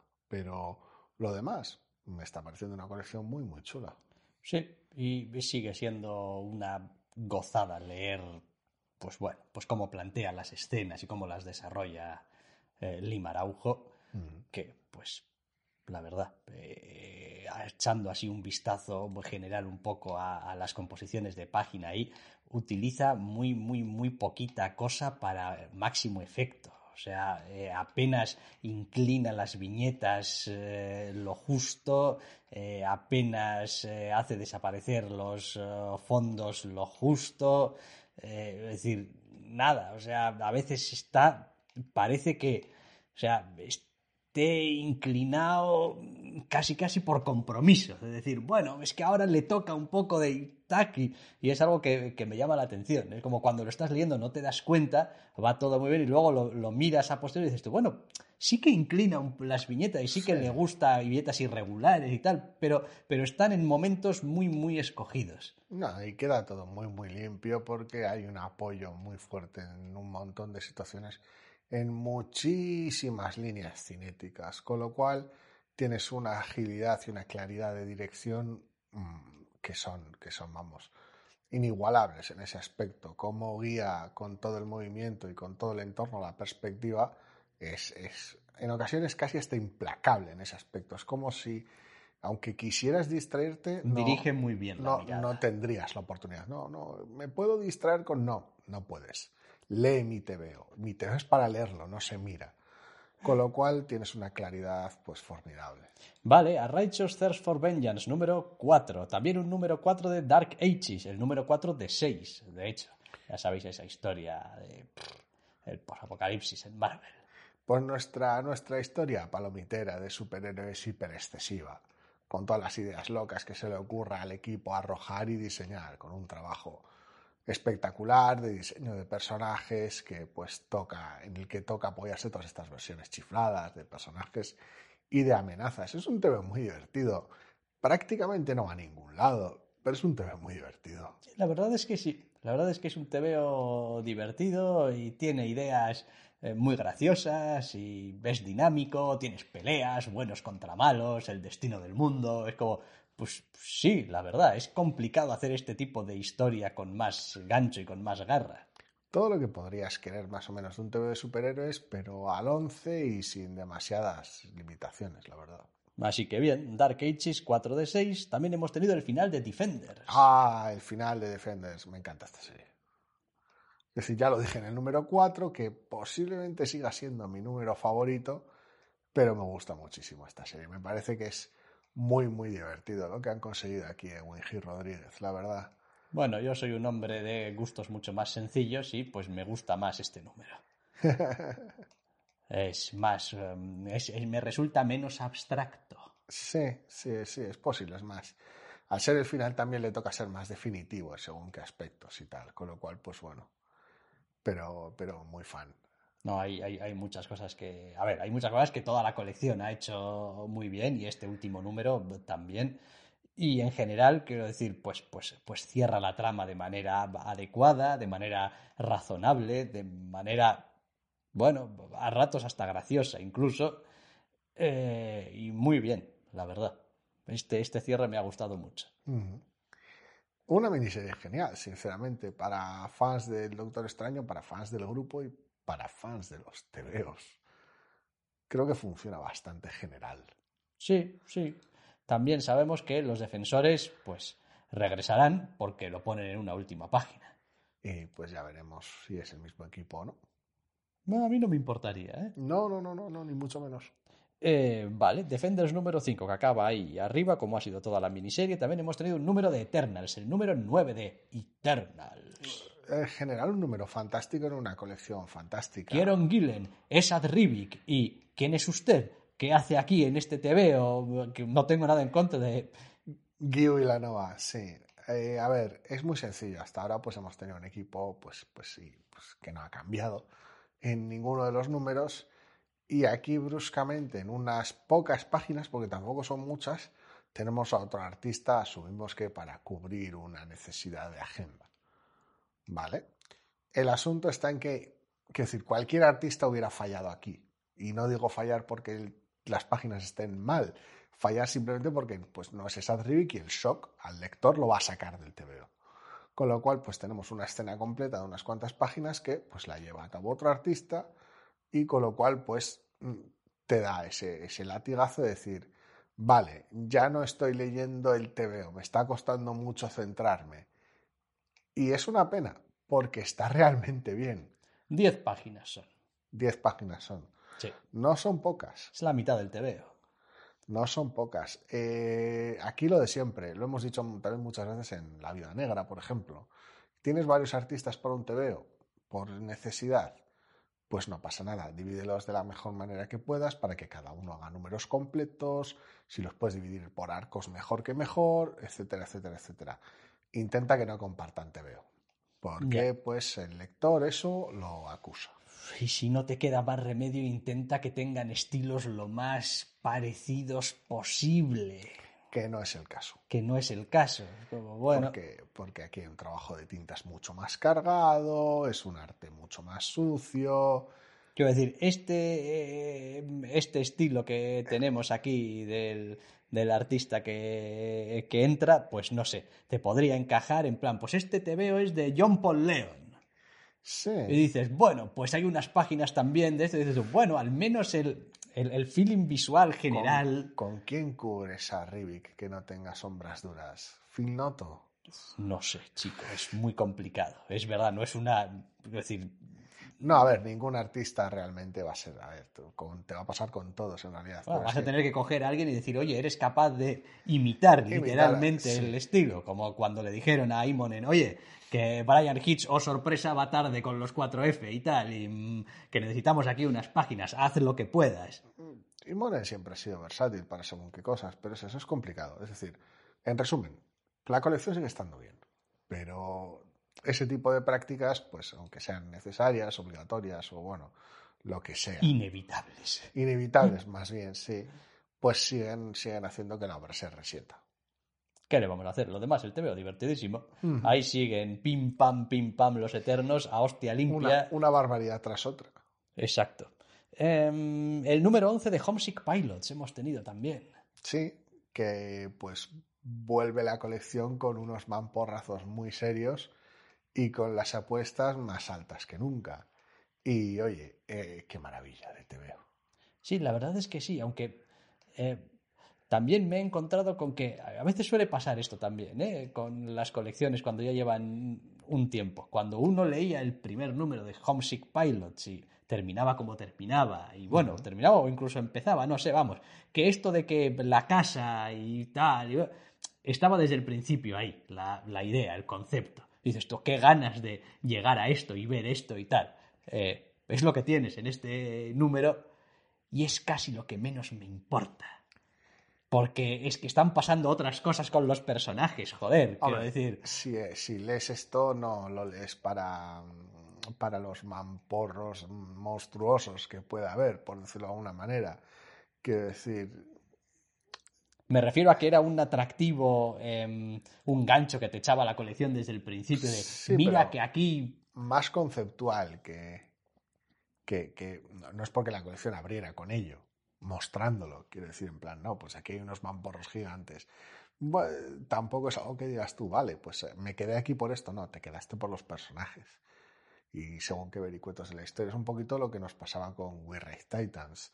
Es como si los kaijus y los mechas bien, pero, pero aquí dame, dame, al- dame el drama interpersonal. Ya. Está claro, no. Y, y a ese respecto sigue dando en el clavo Homesick Pilots. Eh, hombre, te has mm, metido entre pecho y espalda el número 3 de Hulk. Me he metido entre pecho y espalda el número 3 de Hulk. Es el más flojete hasta ahora.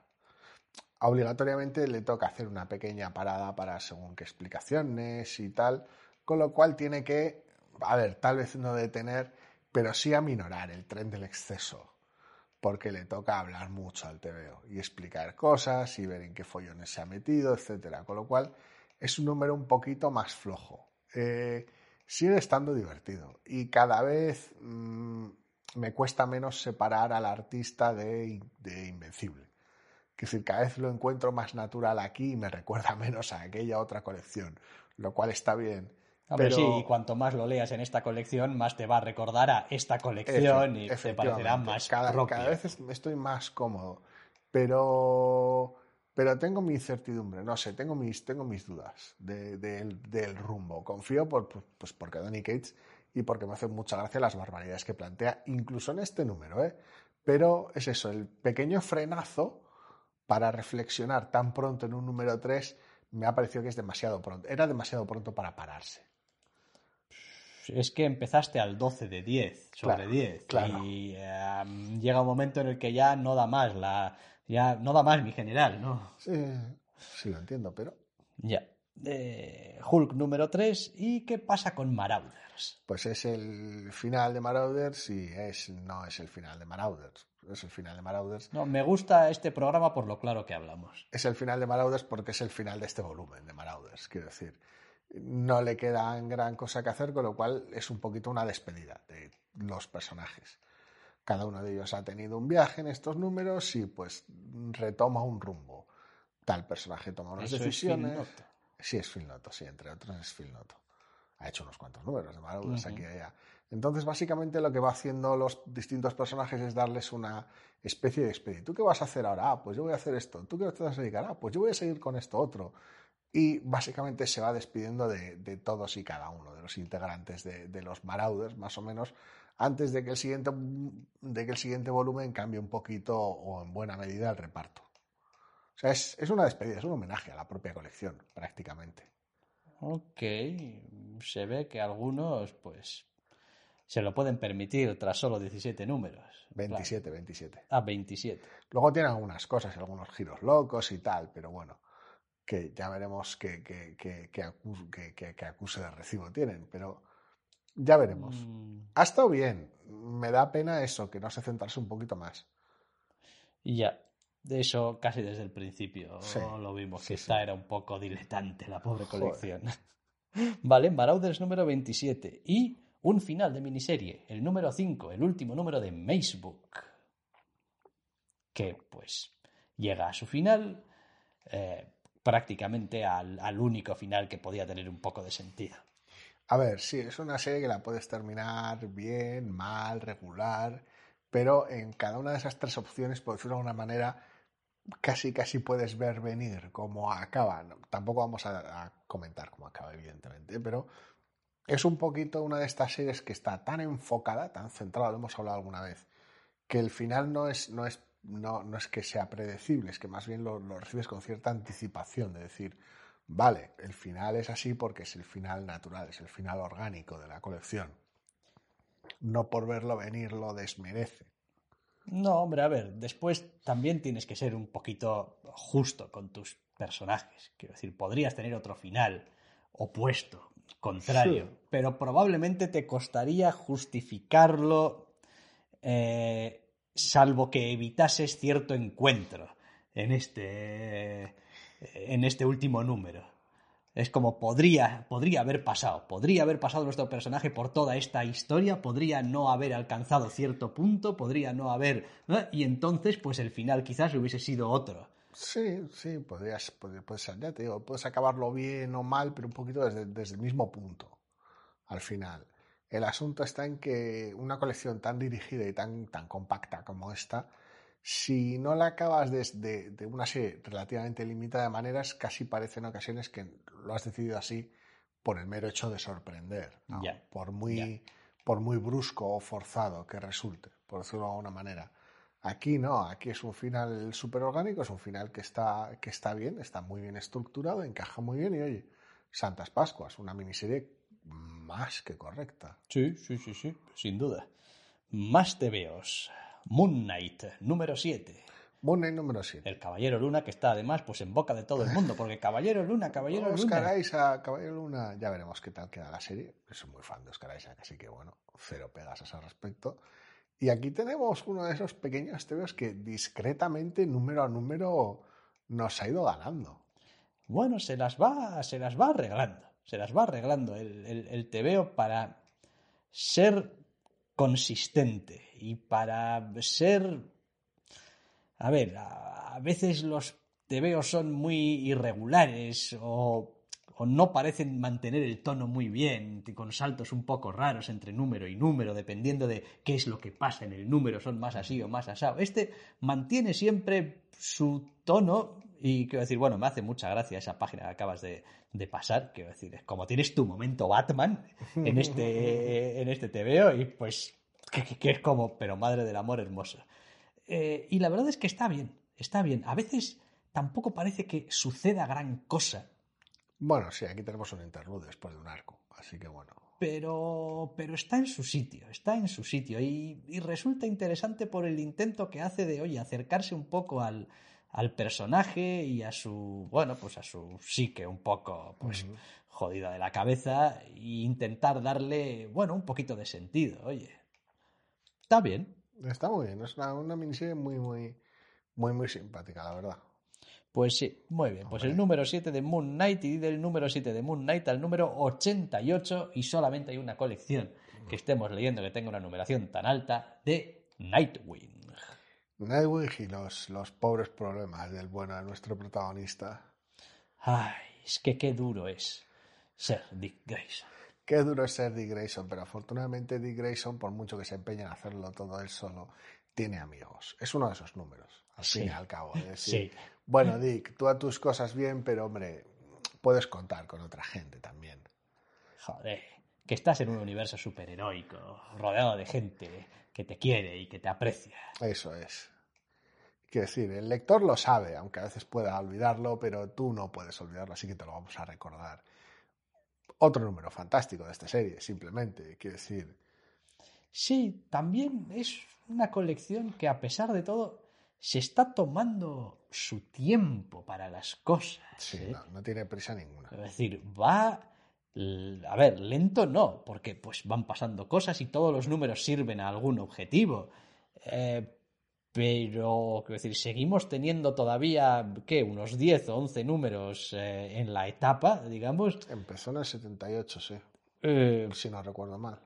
en la amenaza que se presentaba en el primer número Sigue sin resolverse. sigue sin resolverse. Y diríamos que, vamos, el protagonista no tiene ni, vamos, ni por dónde le sopla el viento todavía.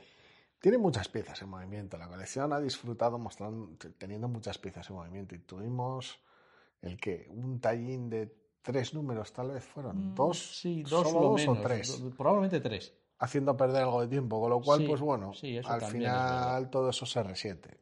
Lo había olvidado de los tres números aquellos de Phil de la cosa aquella en Gotham. Que, bueno, sí que no tampoco, a iba, leerlos, que tampoco que- iba a ningún lado. O sea que, eh, vale, número 88 de Nightwing, que sigue ahí a tope. Más cosas. No One Left to Fight 2, número 4.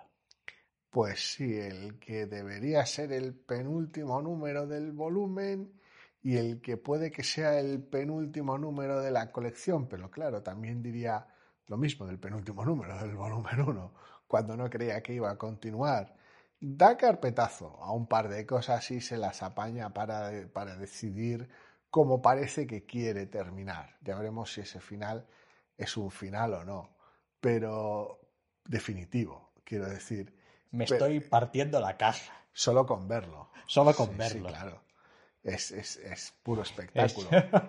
Joder, y tanto que es puro espectáculo. Una- Y homenaje y de todo. Sí, sí, es una, es una maravilla. ¿Y cómo han decidido que van a que van a que van a zanjar el asunto final es, es, es básicamente es otro de esos momentos como hablábamos del mismo, que es, es inevitable, es como esto tenía que terminar así, sí o sí. Y pues bueno, ya veremos hasta qué punto termina sí o sí. Pero bueno, el siguiente número es gigante, por lo visto, ya veremos cómo de gigante. Mm, Yo me lo estoy pasando en grande. Ya lo he dicho más de una vez, lo he comentado mil veces, es, el- es la secuela de Dragon Ball que nunca tuve. Mm, mm. No, bien, bien, bien, bien. Desde luego luce tan espectacular como siempre, de eso no hay duda. No One Left to Fight 2, número 4, y el número 5 de Primordial. Estos sabemos cuántos números iban a ser, acaban el Creo, próximo. creo ¿no? que eran seis. Creo que eran seis. No lo he puesto, pero creo que eran seis. Eh, no sé qué están haciendo. Yo tampoco. Lo hemos comentado más de una vez. Esto va a tener que. A ver. No es del todo justo. En parte sí que, sí que sé lo que están haciendo, pero va a tener que tener un. Si el siguiente es el último, tal y como creo recordar. Va a tener que te- tener un último número tan bueno. Tan bueno, bueno, tan, tan bueno, tan concreto. Porque no es que el resto de números hayan sido malos. Que, que le va a costar. Quiero decir, porque todo este viaje le está dedicando tanto tiempo que va a necesitar que el final sea realmente explosivo para que convenza.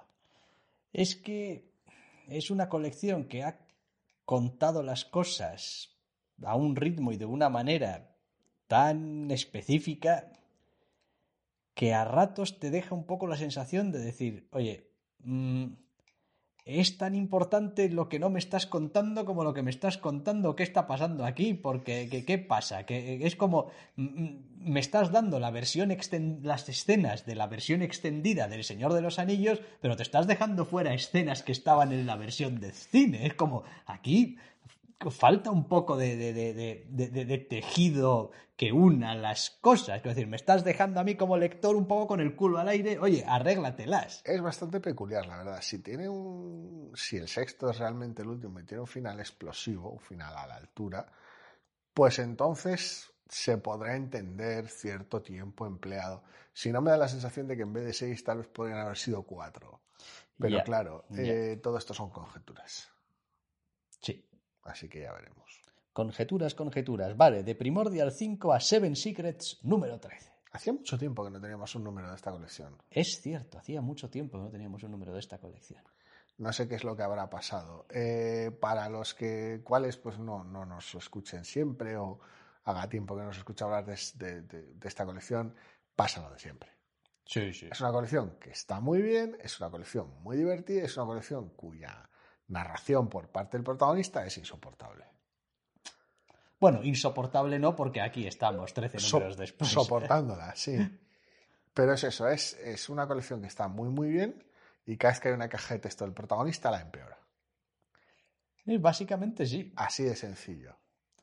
Aparte de que, bueno, pues el, hecho de que se pase tres o cuatro números eh, avanzando algo que va a pasar y lo importante que es y las repercusiones que va a tener y es como y después van pasando los números y no llega, no llega, no llega y cuando llega y dices, bueno, ya está, hasta aquí hemos llegado, da igual, todavía te sigue dando la brasa con ello. Y es gracioso porque no es, no es un problema el protagonista, cuando el protagonista está y dialoga con el resto de personajes y está en escena en el presente, no hay ningún problema. Cuando el protagonista es una voz que viene del futuro, que te está narrando lo que sucede, es cuando el TVO se lastra. Es terrible. del futuro o de la omnisciencia narrativa. No está muy claro desde dónde habla. Me importa un pimiento, sí. Es como no. Cuando ejerce de narrador es insoportable. Cuando ejerce de protagonista está muy bien. Entonces es una decisión rarísima que seguimos sin compartir pues todavía hoy 13 números después. Sí, de todas formas, como solemos decir siempre, algo está haciendo bien cuando pues tiene este recurso que nos echa para atrás y, somos conscientes de que no nos gusta nada, pero seguimos acudiendo mensualmente a leer puntualmente cada vez que sale un número, o sea que pues sigue siendo un TVO dinámico, con un concepto interesante y potente que se está desarrollando bien, con unos personajes secundarios eh, que, bueno, pues a ver, secundarios pues porque no son el protagonista, pero vaya. El reparto secundario mola mucho. Mola mucho, entonces pues eso, eso está bien. Eh, además de Seven Secrets 13 con un número menos, o sea, 12 Stillwater. Me hace mucha gracia que haya llegado al que haya habido menos tiempo entre el ecuador de, esta, de estos 12 números, por decirlo de manera, y el impacto de este número 12, que entre lo que tardó en llegar a ese ecuador. Por decirlo de manera. Si, si hubo un punto de inflexión en, en, esta colección, la sensación da que está más cerca de este momento, de este otro punto de inflexión que del principio de la serie. Es bastante curioso. Ahora parece que es una serie como más enérgica, más rápida. No sé si es porque estaba así planeada o porque cada vez se han dado cuenta de que necesitan ir más rápido. Bueno, en su momento ya hablamos de que el inicio pues era, era, era lento, que le costaba arrancar. Un rocosete como el solo. Aquí no, aquí se arma un taco de tres pares de cojones y las reglas del juego han cambiado directamente. Con lo cual, pues, pues es un festival.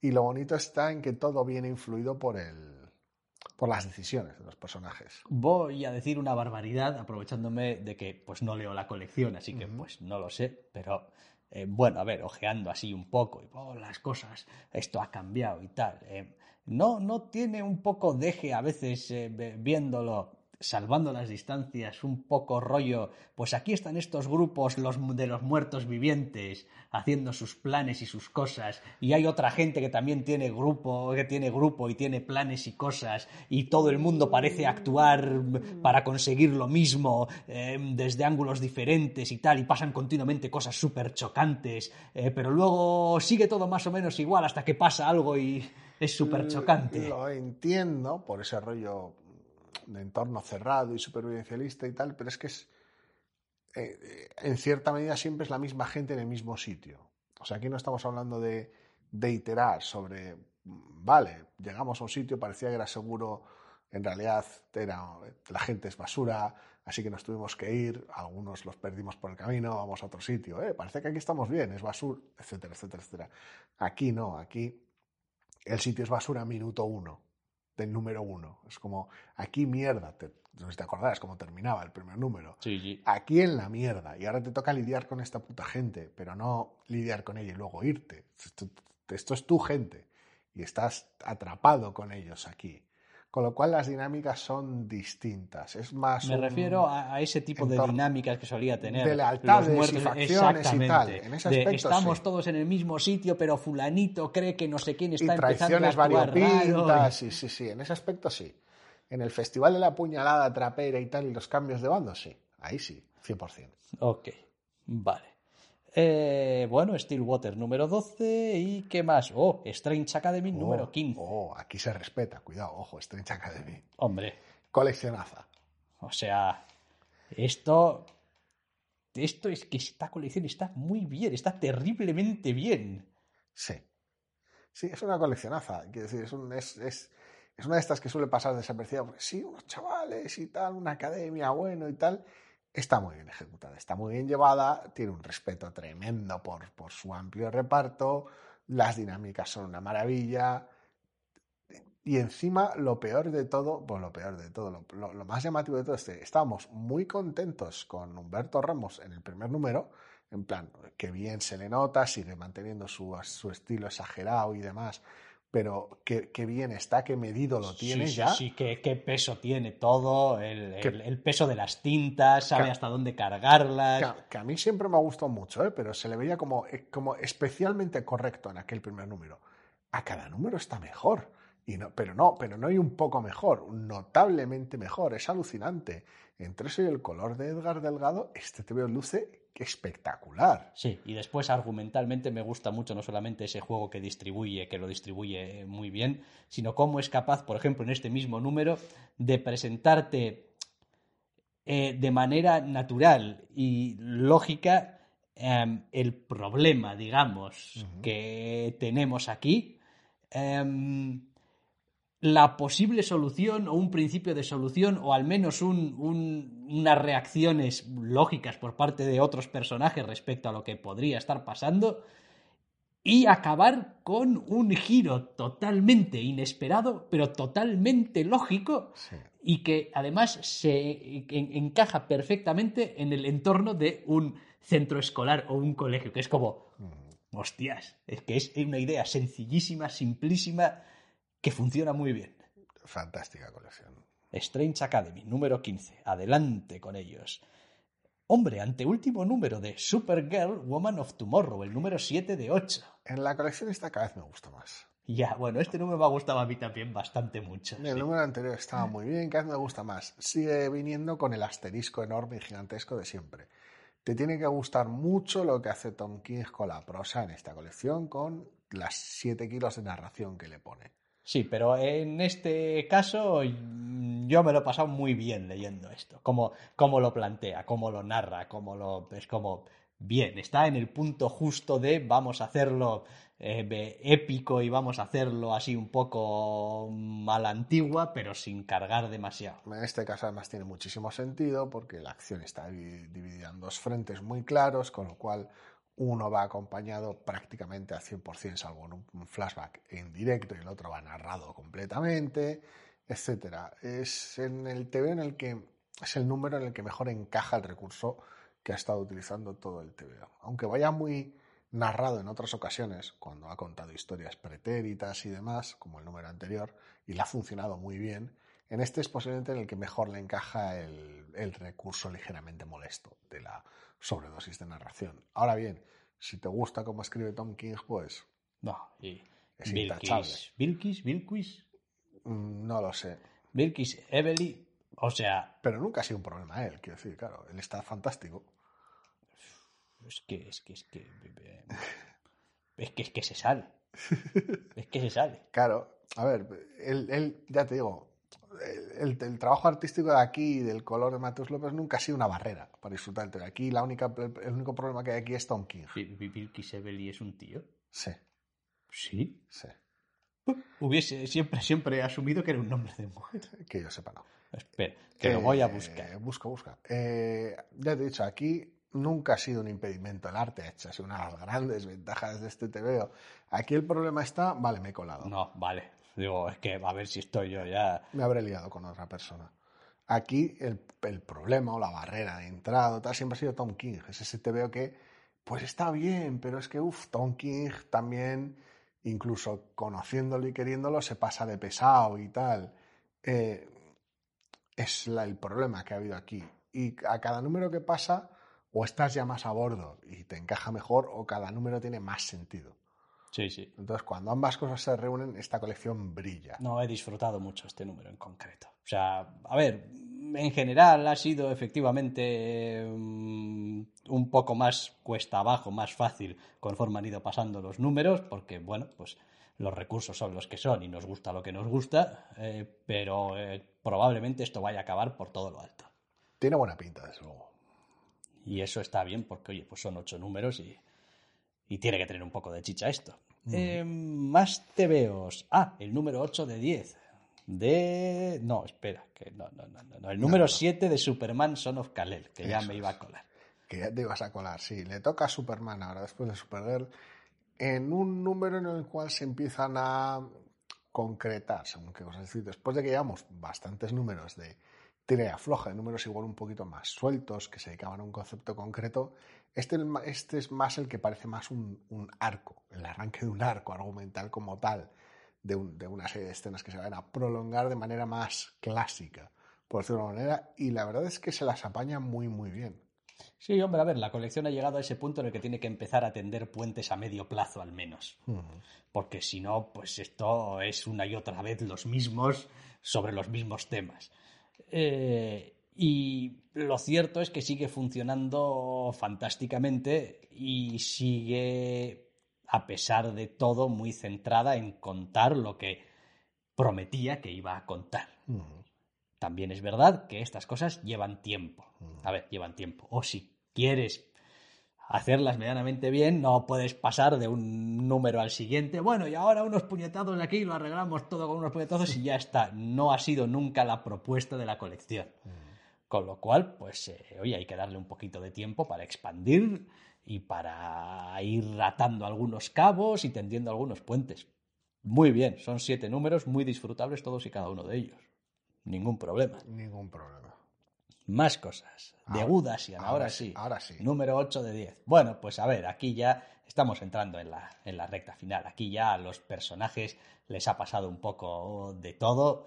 Eh, y curiosamente, este es un número por cómo se ha ido desarrollando la trama en el que prácticamente tenemos a otro personaje que no es nuestro protagonista desenmadejando toda aquí la trama, por así decirlo. Es como alguien tiene que dar una con la solución, o al menos, a ver, todavía quedan un par de números, pero digamos que este es el número de decir, bueno, a ver, espera, espera, todos los números que hemos pasado y no hemos llegado absolutamente a nada todavía. Sí, sí hemos llegado. Lo que pasa es que al protagonista no le había dado tiempo todavía a llegar a ciertos sitios, pero, pero aquí está. A unas cuantas explicaciones, unos cuantos cabos que se atan, unas cuantas relaciones entre personajes que están mucho más claras y ahora sí que las tienes más explícitas, eh, con lo cual, pues bien, la verdad. Eh, A falta de dos números. a falta de dos números, sí. Sí, sí. Me sigue resultando difícil de seguir, siguen siendo. No es tanto muchos personajes como. que también, que son bastantes personajes, sino como que sus relaciones son demasiado estrechas y parecidas entre sí. Como hay mucho hermano de, hermanastro de, amigo de, novio de, y llega un momento en el que eh, acaba resultando un poquito liante, es decir, oye, un segundo, este era el qué de esta otra, y esta otra era porque es que todos eran, es que a su padre no sé qué, eh, a su novia no sé cuántos, y ¡fua! Sí, imagino que es el clásico problema que desaparece en el momento en el que tienes una edición completa, pero que en el mes a mes, en el número a número, pues so, con tanto te veo. Sí, sí, no, incluso la página, la página de presentación de, de los personajes que tiene al principio, en el que te cuenta un poco cómo van hasta ahora, eh, hay personajes que han ido apareciendo y desapareciendo del, este y, pues, y bueno, y menos mal que los tienes ahí. Hay una razón por la que están ahí, porque decir, yo es de las pocas colecciones a las que le hago caso a esa página. Digo, a ver, a ver, espera, ¿cómo, ¿cómo habíamos acabado esto el mes pasado? A fulanito esto y lo otro, a menganito tal. Zutanito no está aquí. Ah, es verdad que Zutanito ya no está aquí. Al ser un tema de misterio, pues le toca, le toca sus follones. es lo Pero, que- pero está muy bien y visualmente me sigue gustando mucho, la verdad, cómo, cómo cuenta las cosas. Eh, vale, deudas y el número 8 de 10 y el número 8 de Silver Coin. Sí, en esta antología de terror, en posiblemente una de mis historias favoritas de la colección hasta la fecha. Ah, hombre, está muy bien. Está muy bien, está muy bien traída. Quiero decir, cómo, cómo maneja toda la situación, cómo estructura todo el TVO, el equipo, me parece que es una pequeña maravilla. Ha habido algunas de las primeras que me gustaron muchísimo, ¿eh? pero esta está especialmente bien.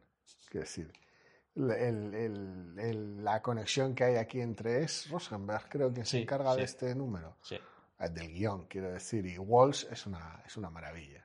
Sí, hombre, después pues eh, utiliza una rejilla de 3x3 muy clasicota durante todo el TVO, lo cual hace pues, pues eso, mucho más fácil la lectura, la estructura de una manera como muy concreta y cuando es posible, necesario o interesante, juega un poquito con ella, con las diferentes alturas, con las, con las anchuras, con- es decir, la verdad es que eh, queda un número muy resultón, muy redondito, muy bien, la verdad. Eh, vale, de Silver Coin número 8. Ah, y llegamos al final de la lista, pero no sin antes comentar el último número. We only find them when they're dead, número 10. Número 10 y final del segundo volumen, por decirlo de alguna manera. Sigue siendo la serie más excesiva de la galaxia con, con el tratamiento agresivo del aspecto visual. Me fascinan las libertades narrativas que se toma con los flashbacks y con los, con los, con los saltos temporales. Es alucinante. Y la escala de lo que cuenta y ahí cómo lo cuenta es, es una cuestión pasmosa. No puedo con, con esto. O sea, me está cansando el ojo solamente ver pasar las páginas. O sea, es, es, es- es terrible. O sea, es, es maravilloso, pe- pero es terrible. No, no, no puedo con ello. Otra cosa es que ya, si, si ya además a todo eso le añades que argumentalmente, como dices, es encima una chifladura, Sí. Final del libro 2, me lo estoy pasando en grande, ya veremos por dónde tira el libro 3. no puedo, no puedo, chico. Pero oye, eh, aquí para gustos los colores. Y te veo a tu tiple. Es muy, muy agresivo visualmente, pues es lo que hay. Pues es lo que hay. Igual que lo que hay es que hemos llegado al final de nuestra lista y por lo tanto al final de nuestro programa y que, como solemos decir habitualmente, si todo va bien, podréis volver a escucharnos la semana que viene. Hasta la semana que viene.